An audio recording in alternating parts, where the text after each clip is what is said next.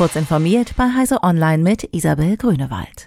Mit einer neuen Shuttle-Generation will ZF Friedrichshafen das autonome Fahren voranbringen. Der Autoausrüster hat den elektrischen Robo-Kleinbus, der im Mischverkehr ohne Sicherheitsfahrer auf vordefinierten Routen manövrieren können soll, auf der CES in Las Vegas vorgeführt. Zugleich präsentierte der Konzern mit dem US-Mobilitätsanbieter Beep einen Partner, mit dem er gemeinsam mehrere tausend der Shuttles in bestimmten Gebieten wie Florida, Kalifornien oder dem Yellowstone Nationalpark auf die Straßen bringen will. Heise Online und CT berichten aus Las Vegas auch über die weiteren Neuigkeiten der CES.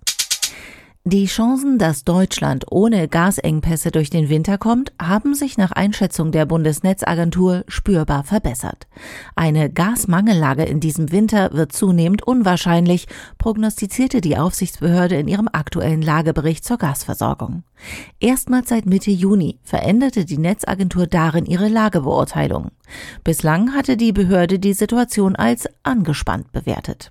Der Hintergrund? Drei Monate nach Beginn der Heizperiode liegt der Füllstand der deutschen Gasspeicher noch immer bei mehr als 90 Prozent.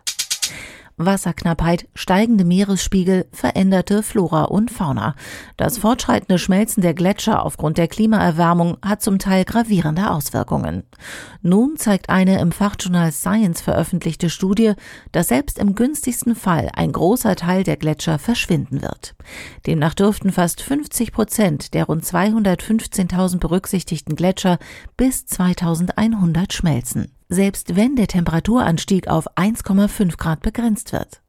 Allerdings könnten sofortige Maßnahmen zum Klimaschutz und jedes Zehntelgrad eingesparte Erwärmung den Prozess verlangsamen. Apple hat in seinen digitalen Bücherstore erstmals Hörbücher ins Angebot aufgenommen, die von computergenerierten Stimmen vorgelesen werden.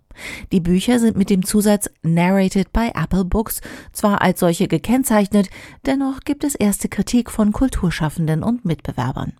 Der Guardian zitiert Kulturschaffende, die die menschliche Erzählerstimme als wichtigen künstlerischen Teil eines Hörbuches ansehen. Bei Mitbewerbern wie Spotify dürfte Apples Schritt indessen das vorhandene Ungerechtigkeitsempfinden verstärken, da Apple die KI erzeugten Hörbücher exklusiv dem eigenen Bücherladen vorbehält. Diese und weitere aktuelle Nachrichten finden Sie ausführlich auf heise.de. Werbung Jonos ist der größte Hosting-Anbieter in Europa. Mit Hosting-Dienstleistungen, einer Cloud-Infrastrukturplattform und den passenden Services bietet Jonos alles für den digitalen Erfolg. Von der Domain über die Webseite bis zur Cloud. Auf Wunsch unterstützt Jonos alle KundInnen mit kostenfreier Beratung durch feste Ansprechpartner. Auf dem neuen Jonos Content Hub teilen Digitalisierungsexperten ihr Fachwissen zu Webhosting, Infrastruktur und Sicherheit.